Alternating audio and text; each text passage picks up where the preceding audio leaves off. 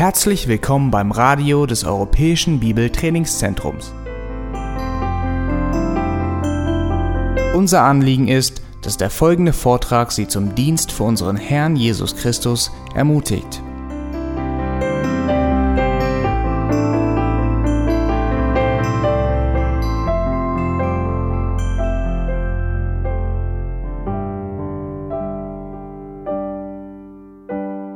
Ihr wisst, haben wir uns vor ein paar Wochen um die Weihnachtszeit mit dem Thema der Liebe Gottes beschäftigt und eine Predigtserie begonnen.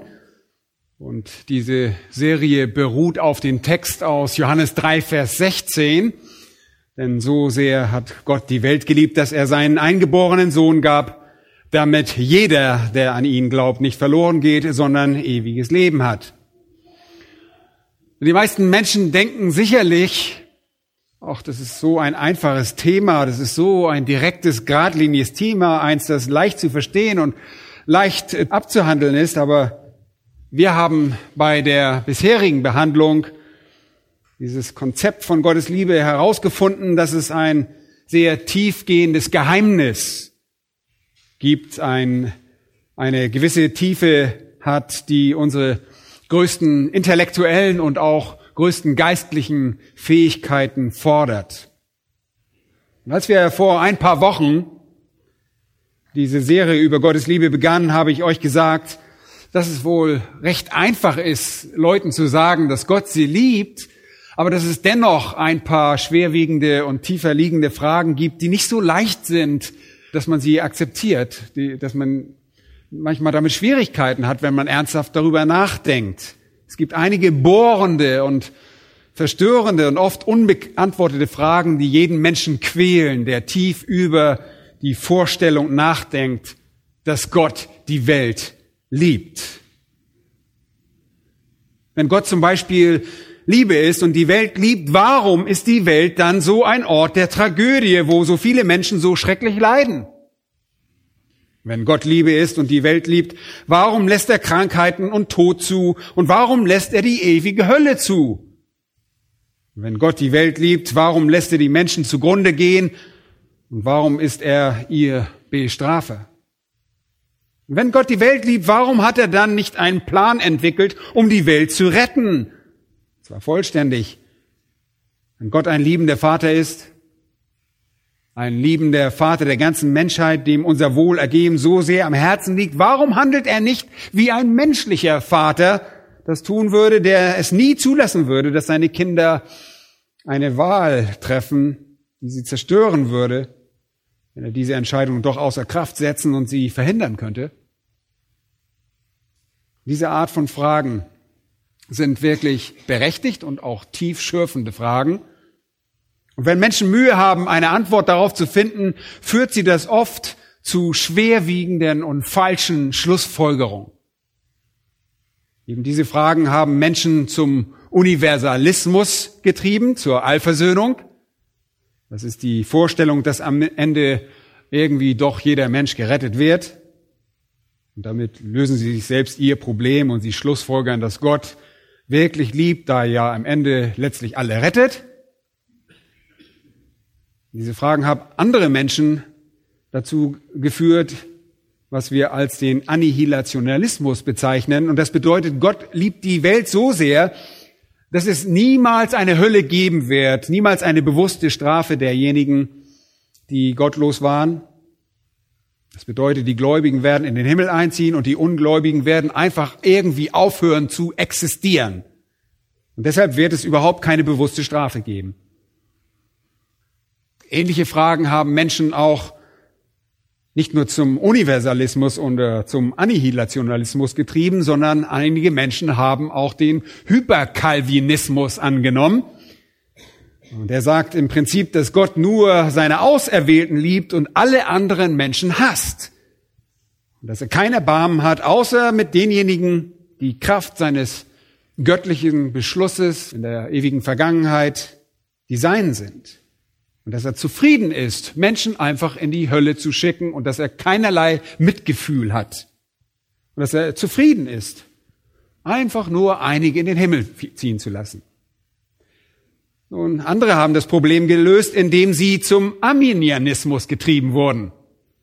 Und der Arminianismus ist die theologische Perspektive, die im Prinzip besagt, dass der Mensch souverän ist und Gott nicht wirklich bestimmen kann, was geschehen soll. Er überlässt die ganze Sache einfach nur den Menschen.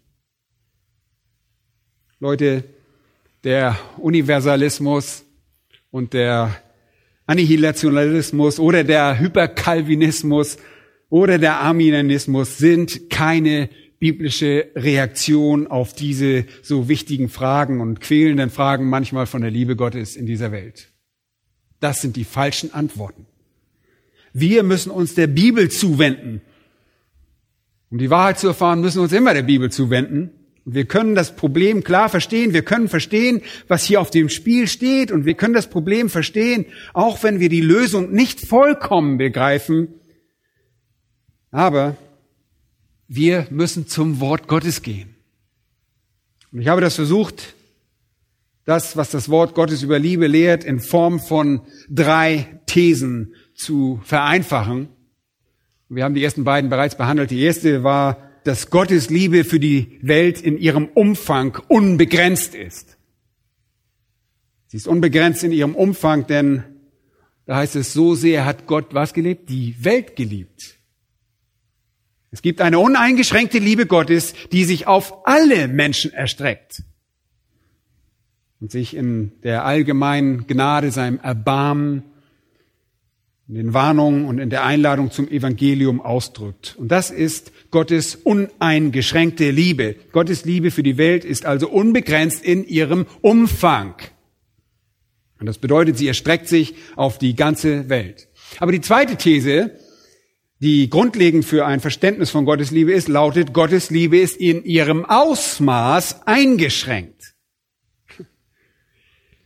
Und das bedeutet, er liebt die Welt genug, um ihr allgemeine Gnade und Warnung und Erbarmen und auch eine Einladung zum Evangelium zu geben. Aber er liebt sie nicht so, wie er die Seinen liebt. Die Liebe Gottes für die Welt ist beschränkt durch Zeit und Raum. Sie ist zeitlich befristet, sie ist irdisch und verwandelt sich in Hass für diejenigen, die ihn ablehnen und letztlich wird er jene Menschen in das ewige Gericht verstoßen. Seine Liebe für die Welt ist nicht wie die Liebe für die Sein. Und wir haben uns Johannes Kapitel 13 und Vers 1 angesehen und da heißt es, wie er die Sein geliebt hatte, die in der Welt waren, so liebte er sie bis ans Ende. Er liebte sie als Telos. Er liebte sie, die Sein als Telos. Und das bedeutet, perfekt. Er liebte sie vollständig, umfassend, komplett, bis aufs Äußerste, bis an die Grenze, bis zum Letzten auf ewig. Und all diese Dinge deutet Eistelos. Gottes Liebe für die Welt ist eingeschränkt in ihrem Ausmaß, wenn man sie mit der Liebe vergleicht, die er für die Sein hat. Und wir haben bereits über die Liebe Gottes für die Sein gesprochen, die uns als den Auserwählten und allen Auserwählten vorbehalten ist, jenen, die Buße getan haben. Und diese Liebe ist barmherzig und sie ist gnädig. Ihr erinnert euch, am Weihnachten haben wir darüber gesprochen. Sie vergibt, sie erneuert, sie erhebt, sie ist üppig, sie ist eine ewige Liebe, die nicht zurückhält, jede gute Gabe für immer über jeden Kind Gottes ausgeht. Es ist eine unzertrennliche, eine unzerbrechliche, unbesiegbare und unveränderliche, ja eine unerschütterliche und unvergängliche Liebe, die für alle Angriffe undurchlässig ist. Sie ist eine freundliche, sie ist eine heiligende, sie ist eine reinigende und läuternde, nährende und wertschätzende Liebe die den Gegenstand ihrer Liebe heilig macht. Es ist eine Liebe, die züchtigt. Es ist eine Liebe, die erzieht, zur Einsicht bringt und zur Gottesfurcht führt. Es ist eine Liebe, die alle menschliche Erkenntnis, die Logik unserer eigenen Erfahrungen übersteigt und die nur jene kennen können, die sie erfahren, weil sie von Gott geliebt sind. Und es ist eine grenzenlose Liebe, die Gott für diejenigen hat, die nach Gerechtigkeit und Gehorsam im Glauben streben. Und deshalb haben wir uns mit jener uneingeschränkten Liebe Gottes für die Welt beschäftigt und deshalb haben wir uns auch die Liebe beschäftigt, mit der er uns liebt, die Sein. Und das führt uns jetzt zu der vielleicht bedeutendsten Frage, nämlich, wie beantworten wir all diese anfänglichen und bohrenden und störenden Fragen? Wir verstehen den Unterschied zwischen der Art, wie Gott die Welt liebt und der Art, wie er die Seinen liebt. Aber wie verstehen wir das? Warum gibt es da einen Unterschied? Auf welcher Grundlage tut er das? Warum hat Gott eine andere Liebe für einige Menschen im Vergleich zu anderen? Und alles im Zusammenhang mit seinem eigenen Plan, seinem eigenen Willen und seinem eigenen Wunsch, seinem eigenen Ratschluss. Warum hat er eine unterschiedliche Liebe? Dieses Fragen führt uns zu der dritten These, und die lautet, Gottes Liebe für die Welt wird durch die Anforderung seiner Herrlichkeit bestimmt. Gottes Liebe für die Welt wird von den Anforderungen seiner Herrlichkeit bestimmt. Nun, das wollen wir untersuchen. Das bedeutet, wie auch immer Gott liebt, er wird es auf eine Art und Weise tun, die im absoluten Einklang mit seiner Person und seiner Herrlichkeit ist. Okay? Wie immer er liebt, es ist immer im Einklang mit seiner Person und seiner Herrlichkeit. Und das wollen wir wirklich heute durcharbeiten, weil es eine wichtige, grundlegende Wahrheit ist, die wir alle verstehen müssen. Sonst hängen wir irgendwie darum und haben keine Ahnung, wie wir diese Fragen beantworten. Nur weil Gott die Welt liebt, bedeutet das nicht, dass er verpflichtet ist, jeden bedingungslos gleich sehr zu lieben. Und das ist nicht der Fall. Ist, er ist kein Gefangener seiner eigenen Liebe und auch kein Gefangener der menschlichen, des menschlichen Verlangens nach jener Liebe oder der menschlichen Logik in Bezug auf diese Liebe. Gott muss nicht jeden auf dieselbe Weise lieben, unabhängig von den Umständen, nur weil die Menschen das erwarten oder es für recht und billig erachten. Und ich sage das noch einmal. Nur weil Gott liebt, bedeutet das nicht, dass er verpflichtet ist, alle Menschen bedingungslos und gleichermaßen zu lieben. Und das tut er offensichtlich nicht. Er liebt die Welt auf eine Weise, aber er liebt die Sein auf eine ganz besondere und noch größere Art und Weise.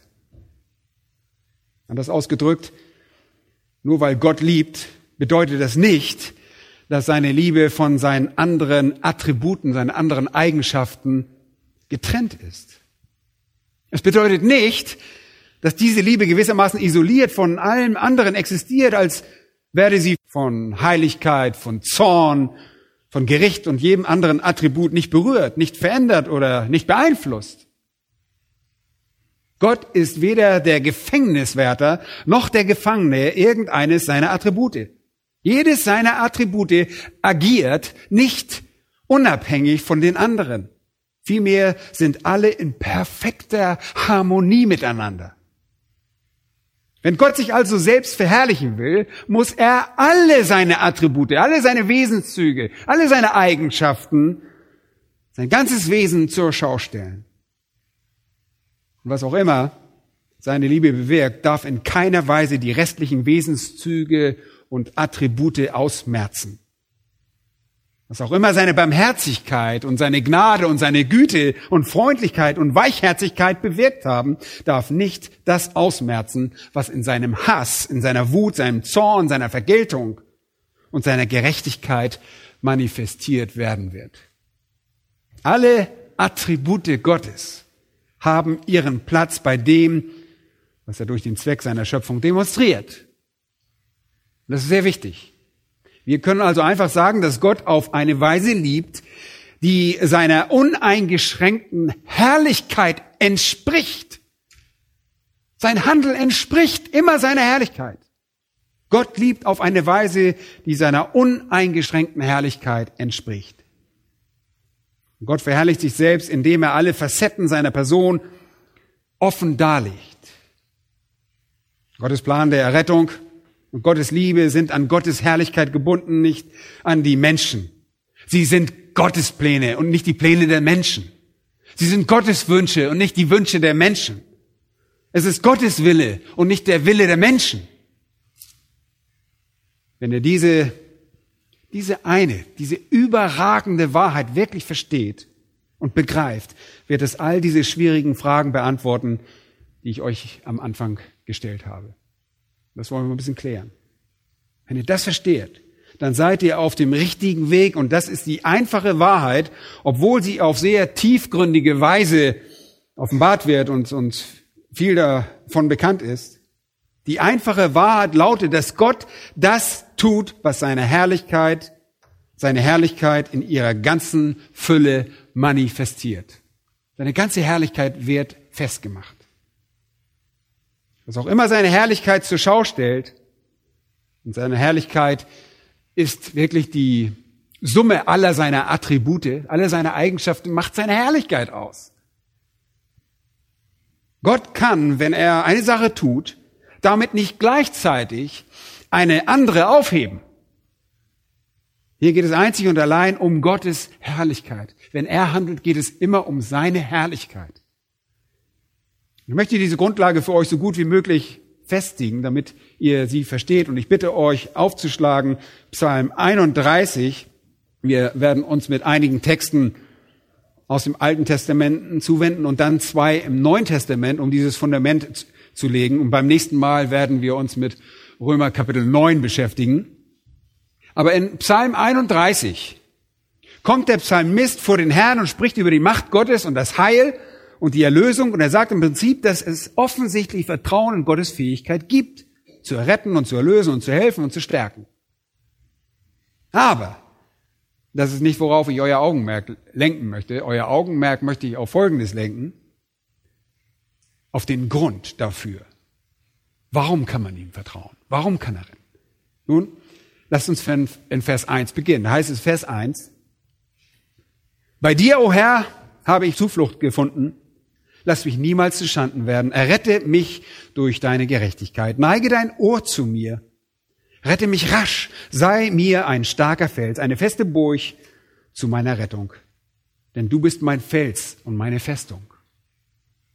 Und hier sind so viele Aussagen enthalten. Rette mich durch deine Gerechtigkeit.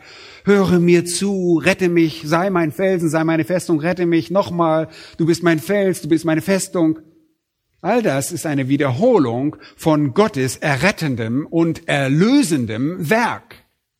Und nachdem er all das abgeschlossen hat, sagt er in Vers 3, führe und leite du mich um deines Namens willen. Was auch immer du in meinem Leben tust, Gott, es ist nicht so sehr für mich wie für dich. Es ist für dich. Es dient dazu, deine Herrlichkeit zu offenbaren, damit die Menschen sehen, dass du ein Gott bist, zu dem wir Zuflucht nehmen können.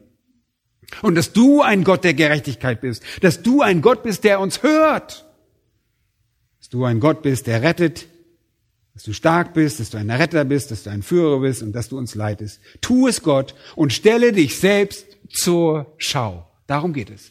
Das ist sein Anliegen hier. Das ist wirklich das Gebet eines eines Wissenden, eines Belehrten, eines belehrten Heiligen. Nicht um meinetwillen, sondern um deinetwillen, sagt er. Und das ist der Grund für alles, damit Gott seine Herrlichkeit vor den Engeln und vor der ganzen Schöpfung zur Schau stellen würde. Was immer Gott tut, wird nicht geschehen, weil die Mehrheit der Evangelikalen darüber abgestimmt haben und hat gesagt, wir wollen dies oder jenes, Nein. Es wird nicht geschehen, weil das am vernünftigsten oder am logischsten erscheint oder weil wir denken, es sei am gerechtesten. Es wird ohne Rücksicht auf unsere Wünsche geschehen und stattdessen einzig und allein unter Berücksichtigung dessen, was im Einklang mit der Offenbarung von Gottes Herrlichkeit steht, seiner Ehre. Es geht um seine Ehre. Und wann immer ihr den Ausdruck um deines Namens willen seht, ist das Konzept von Gottes Name nur eine Weiterverkörperung von all dem, was er ist. Vielleicht erinnert ihr euch daran, wie der Herr Mose konfrontierte in der Wüste, als er sagte, ich bin der ich bin. Mit anderen Worten sagt er, mein Name zeigt, wer ich bin. Gott wird also in dem, was er tut, zeigen, wer er ist. Er ist ein Gott des Heils und er ist ein Gott des Gerichts. Er ist ein Gott der Gnade und er ist ein Gott der Vergeltung. Also haben wir heute Morgen in der ersten Stunde deutlich gesehen. Er ist ein Gott der Barmherzigkeit und er ist ein Gott der Gerechtigkeit. Und wir er wird all diese Dinge demonstrieren, weil das seinen Namen einen Platz verschafft, auf dem er respektiert, verehrt und auch angebetet wird. Und dann im Psalm 79, ich gebe euch nur einige Beispiele, nur eine kleine Probe von diesen vielen Versen, die sich damit beschäftigen. Im Psalm 79, Vers 9 ruft der Psalmist Gott an, weil er die äh, Zerstörung Jerusalems befürchtet. Das ist übrigens die historische Anmerkung zu diesem Psalm. Er sagt, hilf uns, du Gott unseres Heils. Und dann folgendes. Um der Ehre deines Namens willen und rette uns und vergib uns unsere Sünden um deines Namens willen. Und das ist immer, worum es geht. Tue das, was deinem Wesen entspricht. Tu das, was deiner Herrlichkeit, was deinem Namen, der Manifestation deines Charakters, deinem Wesen und deinen Attributen entspricht. Tu nur das. Psalm 143 und Vers 11 findet sich ein äh, weiterer kurzer Kommentar. Wir lesen, um deines Namens willen, Herr, erhalte mich am Leben. Um deines Namens willen, Herr. Auch hier ist wieder das der Dreh- und der Angelpunkt und deshalb können wir nicht vor Gott kommen, einfach sagen, Herr, äh, schau mal, wir versuchen jetzt zu entscheiden, wie äh, du diese Welt behandeln solltest und wir sind der Meinung, dass es irgendwie nicht fair ist, dass du Menschen in die Hölle schickst. Also das ist doch überhaupt nicht nett, Herr, und nicht, gar nicht liebevoll. Und deshalb würden wir dir gerne eine Sichtweise vorschlagen. Wie wäre es mit dem Universalismus, mit der Allversöhnung? Wir helfen dir dabei. Wissen Sie, lieber Herr, wir können dir, wir können die Bibelstellen der Schrift auch so drehen, dass es sich nach Allversöhnung anhört. Das kriegen wir schon hin. Oder wir könnten zu Gott sagen, oh, wir, wir mögen die Vorstellung der bewussten Bestrafung der Gottlosen für immer und ewig nicht. Und deshalb wie wäre es einfach mit dem Annihilationalismus? Mit der, mit der Lehre, dass wir einfach nicht mehr existieren hinterher. Da sind bestimmt die Menschen mit zufrieden. Oder Herr, wir meinen, dass diese ganze Angelegenheit nicht im Rahmen deines Charakters gelöst werden sollte, denn das erlegt dir viel zu viel Druck auf. Wir schlagen dir deshalb den Arminianismus vor. Lass den Menschen einfach voll und ganz die Verantwortung dafür nehmen, ob er errettet wird oder verloren bleibt und lass ihn die ganze Last tragen. Dann fällt überhaupt nichts auf dich zurück. Leute, unsere Wünsche und unsere Begierden sind hier überhaupt nicht das Thema. Es geht nicht um uns. Wir sind der Topf und er ist der Töpfer. Er ist der Schöpfer, wir sind das Geschöpf. Wir sind die Gemachten, er ist der Macher. Und wir sind hier, weil er uns hier platziert und er alle Zügel in der Hand hält und alles, was er tut, eine konsequente Reflexion seiner Persönlichkeit ist. Leute, wenn ihr das versteht, dann seid ihr auf dem Weg, all diese schwierigen Fragen richtig zu beantworten. Denn die Antwort auf alles, was euch ungerecht oder unfair oder schwierig oder schwer verständlich erscheinen mag, ist, dass es am Ende was? Gott verherrlichen muss.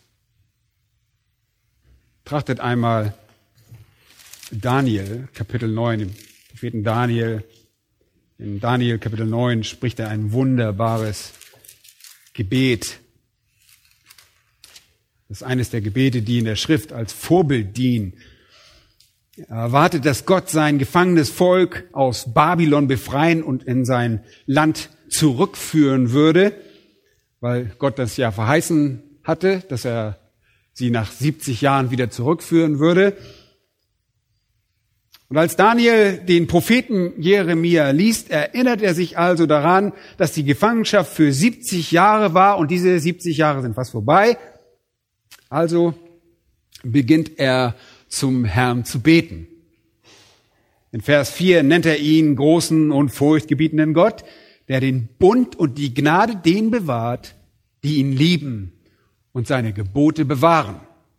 Und dann beginnt er mit, den, mit dem folgenden Bekenntnis in Vers 5.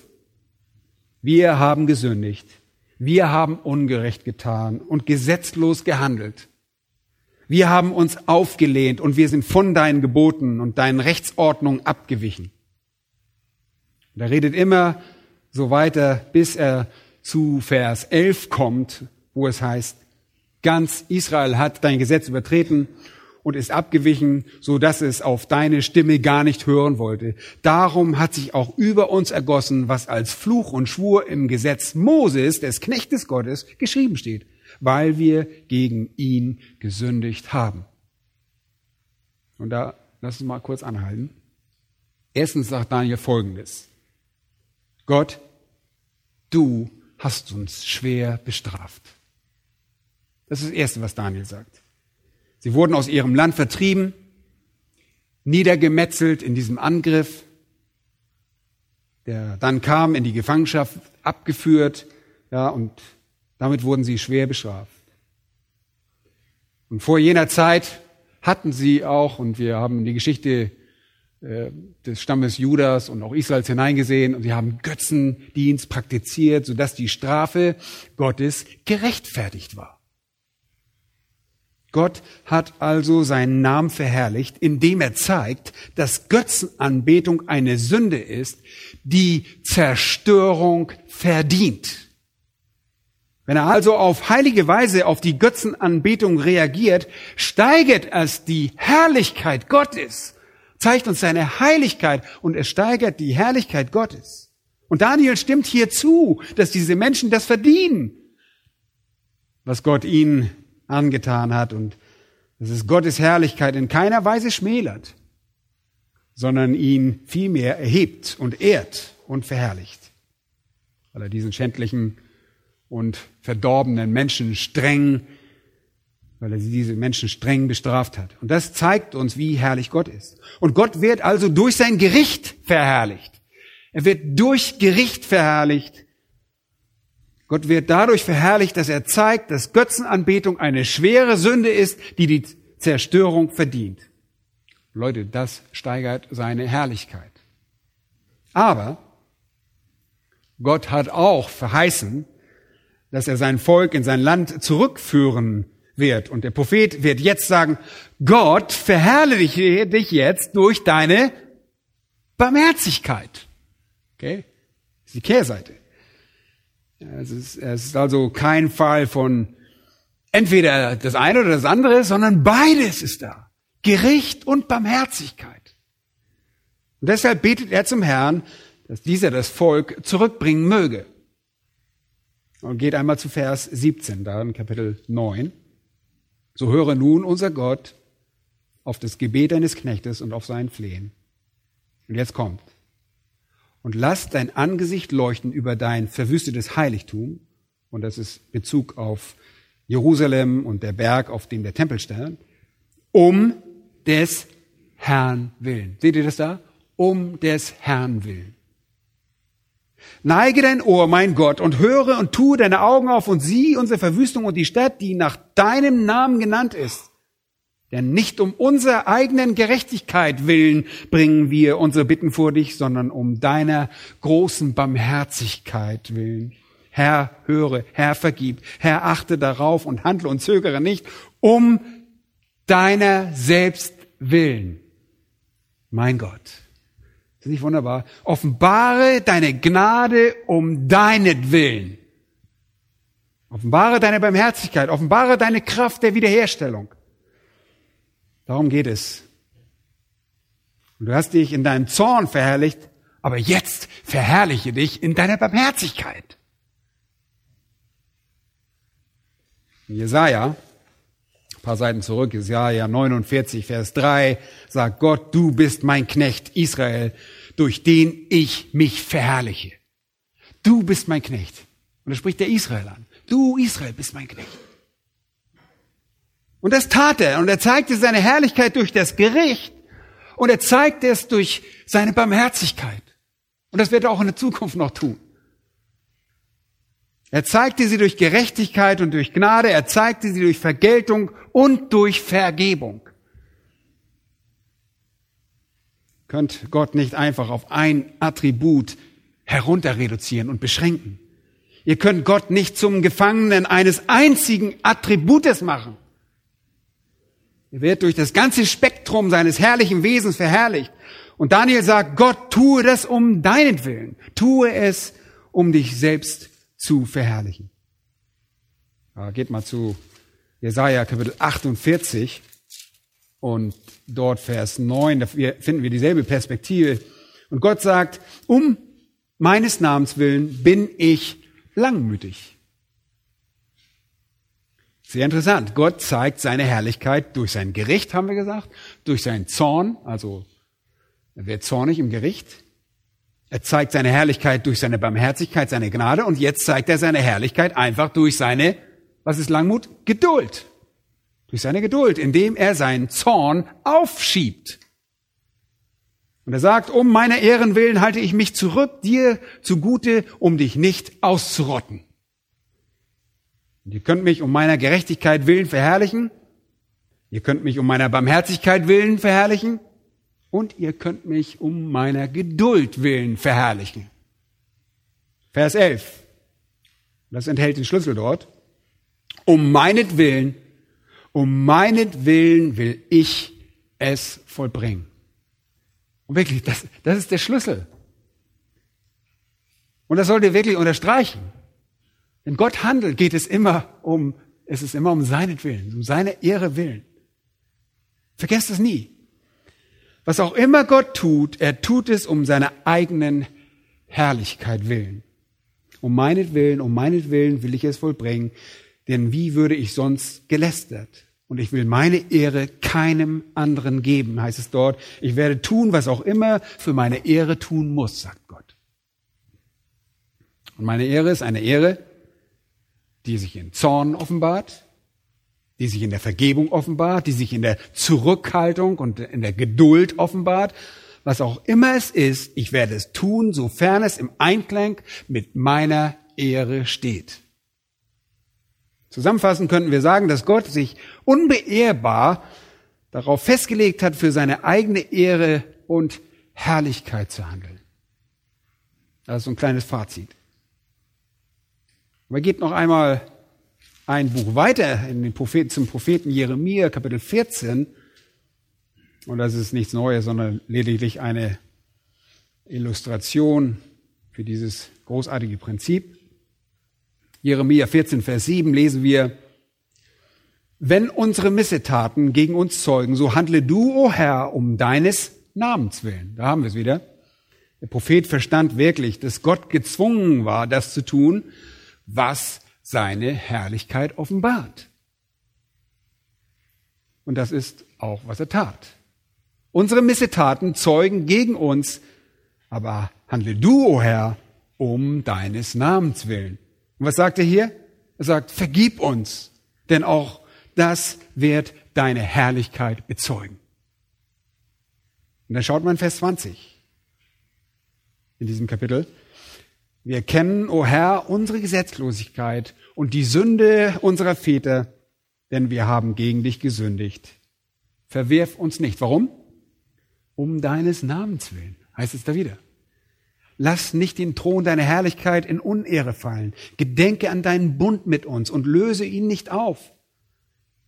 Mit anderen Worten sagen sie hier, Gott, du hast deinem Volk ein Versprechen gegeben.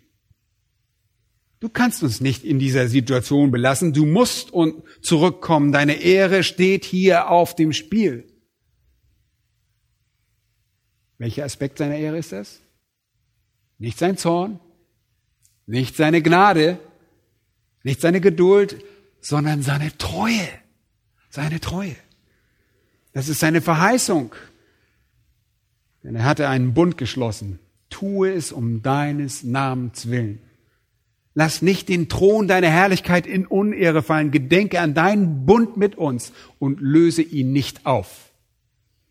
Ihr seht also die Propheten des Alten Testaments und die Psalmisten, ebenso wie einige Menschen, sie verstanden das, dass alles, was Gott tat, für seine Ehre und dass er alles, was er tut, zu seiner Herrlichkeit geschieht. Und das ist die einfache Wahrheit. Und wenn der Himmel von jenen bevölkert sein sollen, die an den Herrn Jesus Christus glauben und die Hölle für immer von jenen bevölkert sein sollen, die das nicht tun, dann geschieht das. Beides für die Herrlichkeit Gottes. Wenn Gott sich entscheidet, manche Menschen zu retten und andere nicht, dann geschieht das zur Ehre Gottes, weil Gott immer das tut, was seiner Ehre erfordert und was ihr entspricht. Römer Kapitel 1 und Vers 5 sagt Paulus kurz vor dem Ende des Verses, dass die Gnade Gottes, die ihn zum Aposteldienst berufen hatte und durch die er das Evangelium verkündigt, die, die den Glaubensgehorsam unter den Heiden herbeiführte, für Gottes Namen war. Römer 1, 5. Also noch einmal, die Errettung geschieht zur Ehre Gottes. Und dann im Johannes, im dritten Johannesbrief, der kleinen Epistel, Vers 7 heißt es, denn um deines Namens willen sind sie ausgezogen. Sie verkündigten das Evangelium um seines Namens willen. Wofür? Für die Herrlichkeit Gottes. Die Errettung geschieht zur Ehre Gottes. Das ist sehr wichtig. Aber nicht nur die, die Errettung, sondern auch die Vergeltung geschieht zur Ehre Gottes. Geduld ist zur Ehre Gottes. Treue ist zur Ehre Gottes. Und wir können daraus klar schließen, dass jeder Aspekt von Gottes Wesen seine Herrlichkeit zur Schau stellt. Jeder Aspekt. Und ihr könnt euch nicht nur auf ein Attribut, nur auf ein einziges Wesensmerkmal beschränken und all die anderen ausmerzen. Gott wird also lieben, aber er wird in seiner Liebe nicht sein Gericht über Bord werfen. Versteht ihr das? Er wird in seiner Barmherzigkeit nicht seine Gerechtigkeit außer Acht lassen. Und Gott wird konsequent und perfekt rein und rein und mit absoluter Heiligkeit alles ausführen, das im Einklang mit all seinen Charakteristiken steht. Gott tut also, was auch immer er tut, für seine ewige Herrlichkeit. Ob er nun Sünder rettet oder sie verdammt. Und wir können das folgendermaßen ausdrücken. Obwohl Gott die Welt liebt und nicht will, dass irgendjemand verloren geht, und obwohl er kein Gefallen hat am Tod des Bösen oder der Bösen, obwohl er Mitleid mit allen hat, die in ihren Sünden sterben, obwohl Gott der ganzen Welt Warnung über das Gericht und eine Einladung zum Evangelium gibt, wird am Ende immer noch durch die Verdammnis der Sünder verherrlicht. Ansonsten würde er das nicht tun, denn er tut immer nur das, was ihm Ehre erweist. Seine aufrichtige und begründete und echtige Liebe für Sünder ist nicht von seiner ultimativen Herrlichkeit getrennt. Und seine ultimative Herrlichkeit verlangt, dass er nicht jeden rettet. Leute, sonst würde er das tun. Sonst würde er das tun. Und ihr fragt jetzt vielleicht, nun, wie kann das eine echte Liebe sein? Und die Antwort ist nicht so schwer. Auch ein menschlicher Richter mag echtes Mitgefühl mit einem schuldigen Kriminellen empfinden, aufrichtiges Mitleid, echte Güte empfinden. Dennoch ist er gezwungen, was zu tun? Diesen Menschen zu verurteilen, ihn hinrichten zu lassen, um der Gerechtigkeit Genüge zu tun, oder? Ein Richter kann nicht sagen, oh, ich finde den so toll, den Typ, ich lasse den gehen. Nein. Er muss Gerechtigkeit ausüben. Und Gerechtigkeit zu üben bedeutet nicht unbedingt, dass Mitgefühl eliminiert wird, dass es nicht mehr vorhanden ist. Und ihr könnt Tränen über jemanden vergießen, weil ihr diesen Menschen liebt, während er gleichzeitig am Maßstab für Gerechtigkeit festhaltet. Mit anderen Worten, auch ein menschlicher Richter kann Mitleid und Liebe und Zuneigung für einen urteilten haben, aber der Maßstab der Gerechtigkeit muss durch ihn aufrechterhalten werden, damit die Integrität seines Amtes in der Würde seiner Person bewahrt wird. Sehr wichtig. Und so ist es auch bei Gottes Handlung. Sie sind letztendlich eine Manifestation seiner Gerechtigkeit. Und das sollte für jeden Menschen, der die Schrift betrachtet, wirklich sehr klar sein. Das ist offensichtlich, dass Gott nach seiner eigenen Ehre strebt. Es ist offensichtlich, dass alles, was er tut, zu seiner Ehre geschieht. Seine Ehre ist die Offenbarung seines Wesens in seiner ganzen Fülle. Deshalb wird Gott im Zorn ebenso verherrlicht wie in der Gnade. Er wird also das tun, was Zorn ebenso wie Gnade manifestiert. Und das sehen wir wirklich im ganzen Alten Testament. Manche Menschen leben und erhalten Vergebung und manche werden direkt in ihrer Sünde und sofort getötet. Sofort. Und war Gott es, der, der diese Entscheidung traf? Ja, er war das. Und er wird in beiden Fällen verherrlicht. Und als er über die Menschen in Israel richtete und sie zerstörte, ehrte ihn das. Und als er vergab und sie wiederherstelle, ehrte ihn das. Es geht darum, dass Gott auf all diese Weisen verherrlicht wird. Trotzdem gibt es immer noch wieder Leute, die das nicht akzeptieren wollen. Und deshalb haben sie folgendes Szenarium entwickelt. Sie sagen, Gott liebt jeden so sehr, dass er will, dass alle gerettet werden. Und so ruft Gott jeden zum Heil. Aber die Kraft zur Errettung liegt nicht bei Gott, sondern im Menschen, sagen sie. Sie sagen, es liegt beim Menschen. Aber der Mensch weigert sich, diese Kraft auszuüben. Er weigert sich, diesen Schritt zu machen und diese Wahl zu treffen, weil er seine Sünde liebt und seine Sünde stärker ist als Gott. Das sagen Menschen. Und das, die, was wäre die Schlussfolgerung? Die Schlussfolgerung wäre, wenn Gott wollte, dass jeder errettet wird und die Kraft zur Rettung im Menschen selbst steckt und Gott will, dass er errettet wird und Gott auch alles in seiner Macht Stehende tut, damit er errettet wird, aber diese Menschen nicht gerettet werden, dann ist das, was in ihnen wirkt und die Errettung verhindert, mächtiger oder schlauer als Gott. Und das kann nicht sein. Und dann müsst ihr noch eine weitere Komponente hinzufügen. Sie sagen auch, dass die Schwierigkeit daran besteht, dass Satan sich ein Leben lang bemüht, die Menschen vom Glauben abzuhalten. Also die Kombination ihres verdorbenen Fleisches, ihrer Sünde mit dem Wirken Satans zusammen macht es einfach unmöglich, dass Menschen zum Glauben kommen. Damit ist Satan und sind diese Bemühungen Satans und eure eigene Verdorbenheit mächtiger als Gott. Leute, das können wir nicht akzeptieren. Denn diejenigen, die das glauben, sagen, dass Gott sich die Errettung eines jeden Menschen wünscht und all seine Kraft und all seine Allmacht auf den freien Willen des Sünders ausübt, in der Hoffnung, dass dieser dann Buße tun und glauben wird, um errettet zu werden. Gott ist nicht gleichgültig. Er ist liebevoll, er ist mitfühlend, er arbeitet sehr hart. Oh, Gott müht sich so ab zu retten. Und sie machen einfach nicht mit. Die Menschen machen einfach nicht mit. Leute, diese Perspektive bewahrt die Aufrichtigkeit und die Liebe Gottes auf Kosten seiner Macht und Souveränität. Steht ihr das? Gott hält nicht wirklich die Zügel in der Hand und kann es nicht wirklich durchziehen, auch wenn er wirklich mitfühlend ist und sie liebt. Leute, das zu behaupten, und das ist übrigens die Ansicht der Arminianer, schmälert Gottes Herrlichkeit. Aber lasst uns im Gegenzug einmal die andere Richtung betrachten. Manche Leute würden sagen, oh, Gott hat die Macht und die Souveränität. Aber er hasst Sünder einfach. Und deshalb sind sie ihm egal. Er hat keine Gefühle für sie.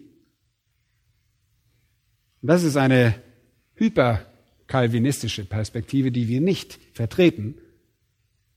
Er ist nicht liebevoll, sagen sie. Er ist nicht mitfühlend. Er liebt nur die Sein. Und bei diesem Ansatz habt ihr die Souveränität Gottes und seine Macht auf Kosten der Liebe und des Mitgefühls Gottes bewahrt.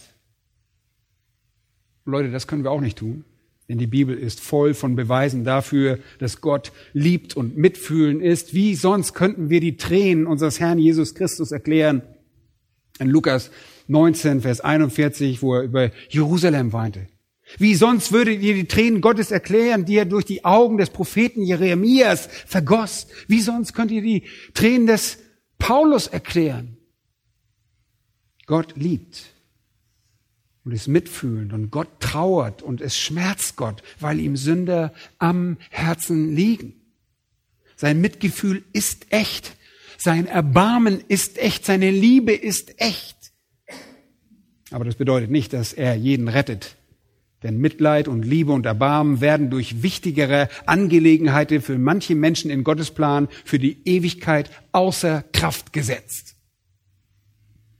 Gott empfindet wahres Mitleid, aber dieses Mitleid wird aufgewogen durch vorrangige Motive, sodass er den Sünder zwar bemitleidet, sich aber nicht entschließt, ihn zu retten. Denn wenn er das wollte, dann würde Gott das tun. Der vollkommen weise Verstand Gottes kann eine Vielzahl von Faktoren in seinem enormen Reich betrachten und er hat gute Gründe und Motive für jede einzelne Sache, die er tut, für Handlungen, die wir uns im geringsten äh, nicht vorstellen können, die wir uns nicht im geringsten vorstellen können. Wir haben keine Vorstellung von dem Grund dafür. Wir können nicht in Gottes letztliche Absichten und äh, Gründe hineinschauen. Aber wir wissen Folgendes.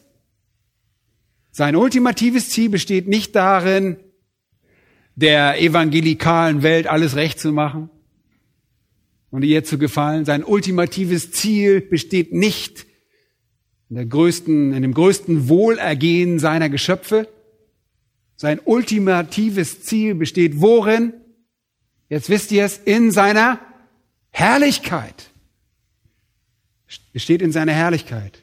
Wir kennen nicht all die Wege, die Gott wählen mag, um seine Herrlichkeit am besten zur Schau zu stellen. Wir können lediglich sagen, dass alles, was Gott zur Rettung tut, alles, was Gott zur Verdammnis tut, alles, was Gott zur Auserwählung tut, alles, was er zur Ablehnung tut, das Höchste zu seiner Ehre ist. Über alles andere hinaus und ohne Berücksichtigung irgendwelcher anderen Gründe. Nun hört gut zu. Gottes Ziel besteht nicht darin, die größte Zahl von Sündern im Universum glücklich zu machen. Das ist nicht sein Ziel. Sein Ziel besteht darin, sich selbst zu verherrlichen. Und Gott mag in seiner Allwissenheit einen göttlich rationalen Grund für jede einzelne seiner Handlung sehen, obwohl wir das überhaupt nicht sehen können. Wir haben keine Ahnung warum. Und er wird offensichtlich verherrlicht, egal ob Gefäße des Zornes gemacht werden oder Gefäße zur Ehre. Er wird verherrlicht. Zwei Mörder, beide schuldig, stehen unter Anklage vor einem König. Sagen wir mal einen wohltätigen König. Mörder A hat ein Verbrechen begangen, das ebenso schlimm ist wie das von Mörder B. Sie sind beide gleich schuldig. Mörder A ist jedoch ein Arzt. Mörder B hingegen kennt sich mit der Materie überhaupt nicht aus. Mörder A ist nicht nur irgendein Arzt, sondern er ist der Beste. Und der König spricht sowohl A als auch B schuldig, aber er begnadigt A. Warum? Weil in seinem Reich eine Seuche umgeht und diese Seuchen leben kostet und er weiß, dass die Fähigkeiten dieses Arztes Leben retten können. Deshalb wird A einfach deshalb begnadigt, weil er aufgrund seiner Fähigkeiten den Leidenden helfen kann. B wird gehängt. Er wird für Mord gehängt. Aber wisst ihr was? Manche Menschen denken, er wird gehängt, weil er nicht Medizin studiert hat. Aber damit verkennen wir, worum es hier geht. A, der davongekommen ist und begnadigt wurde, war genauso des Mordes schuldig. Trifft es demzufolge nicht zu, dass B in Wirklichkeit gehängt wurde, weil er keine medizinischen Kenntnisse hatte? Nein. B wurde gehängt, weil er einen Mord begangen hatte. Und A wurde verschont, weil der König ein Ziel hatte, das er durch ihn erfüllen konnte. Und so ist es bei Gott. Wir sollten alle verdammt werden, aber Gott hat einige von uns dazu bestimmt, eine Heilsabsicht zu erfüllen. Auch wenn wir sie nicht kennen und nicht genau wissen, was es ist. Wir werden allein auf dieser Grundlage erlöst, obwohl wir ebenso schuldig sind wie jene, die verloren gehen. Das ist also alles reine Gnade und die göttlichen und heiligen Zwecken, die uns unbekannt sind, abgesehen von denen, die sich in den Erfahrungen unseres Lebens entfalten. Und vielleicht können wir das mal irgendwann rückblickend äh, sehen aus der Perspektive der Herrlichkeit. Aber Gott weiß, welche Pläne er hat. Und wir müssen diese Pläne nicht kennen. Er ist weise. Er ist souverän. Aber seine Motive wurden uns nicht offenbart. Und wir wissen aber, dass das, was er tut, um seiner Ehre willen geschieht. Er wird sich selbst als ein Gott der Gerechtigkeit, ein Gott des Gerichts, ein Gott des Zornes, ein Gott der Strafe offenbaren. Er wird sich selbst ein Gott der Barmherzigkeit, ein Gott der Gnade, ein Gott der Liebe zeigen. Er ist ein Gott der Treue, der Geduld. Die Rettung einiger Sünder und die ewige Trübsal anderer konzentrieren sich alle auf Gottes Ehre. Und das, ihr Lieben, ist wirklich alles, was wir wissen müssen.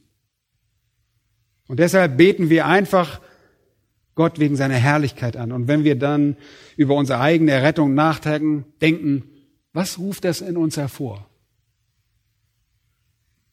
Dankbarkeit. Aber Dankbarkeit. Überwältigende Dankbarkeit. Und wir fragen uns, warum, o oh Herr, warum wir? Unter all den Menschen gehöre ich zu der Gruppe A, den Erretteten. Warum?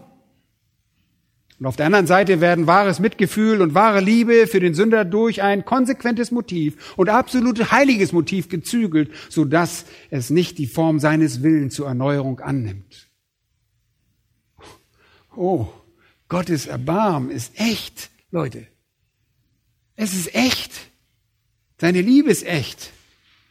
Aber das wird durch eine unveränderliche und souveräne Notwendigkeit außer Kraft gesetzt, um seine Herrlichkeit in seinem Gericht zu offenbaren.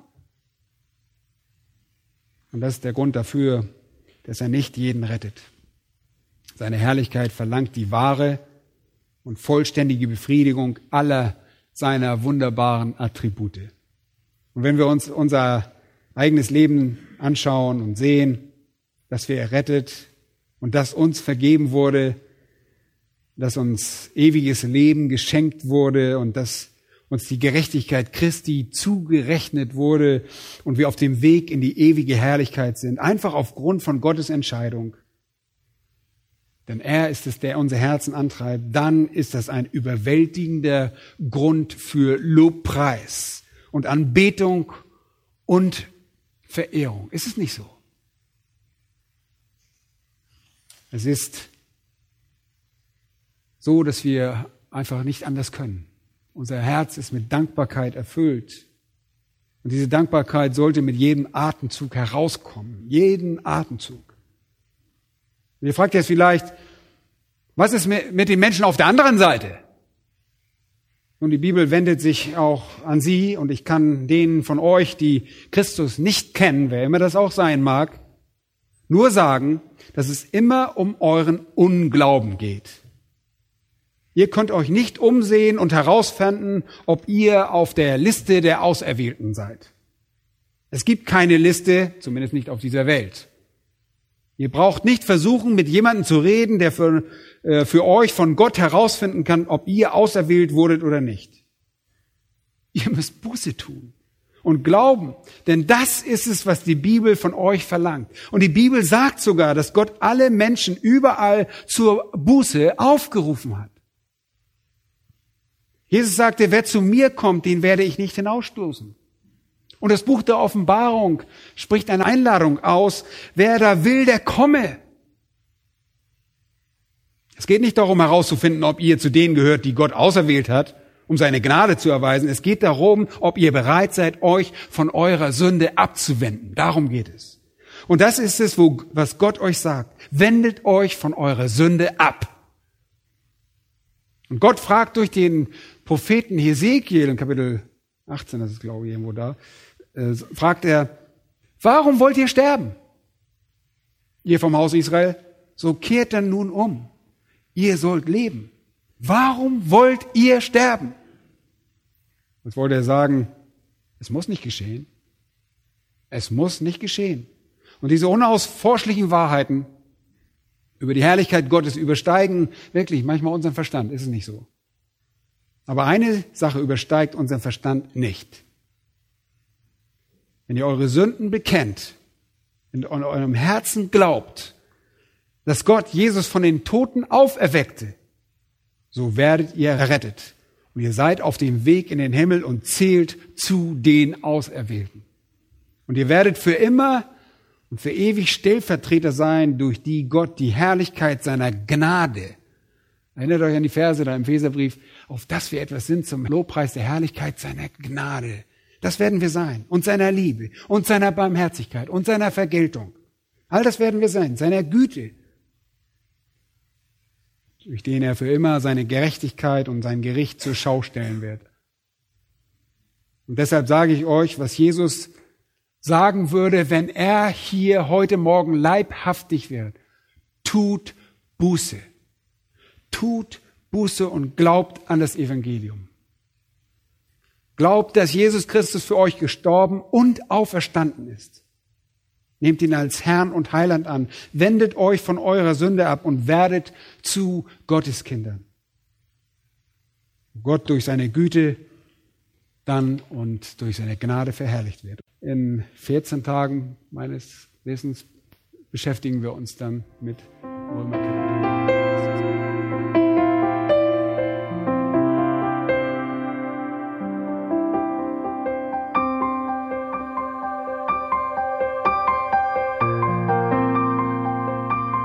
Alle Vorträge unseres Programms, Bücher, DVDs und vieles mehr können Sie bei uns unter www.ebtc-media.org erhalten.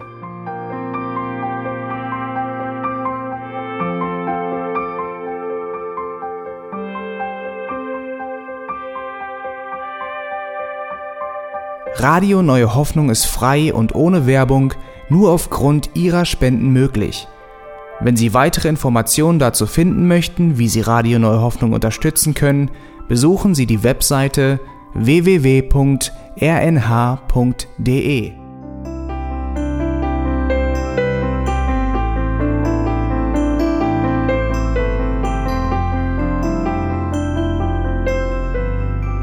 Die Sendezeiten des EBTC sind Montag, Mittwoch, Freitag und Samstag jeweils von 10 bis 11 Uhr.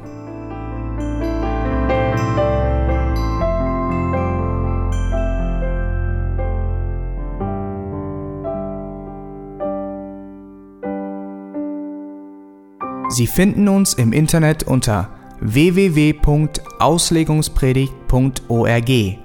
Eine E-Mail können Sie uns senden an radio@auslegungspredigt.org. Telefonisch erreichen Sie uns unter 0049 30 60 988 610. Unsere Postanschrift ist EBTC Havelländer Ring 40 in 12629 Berlin, Deutschland.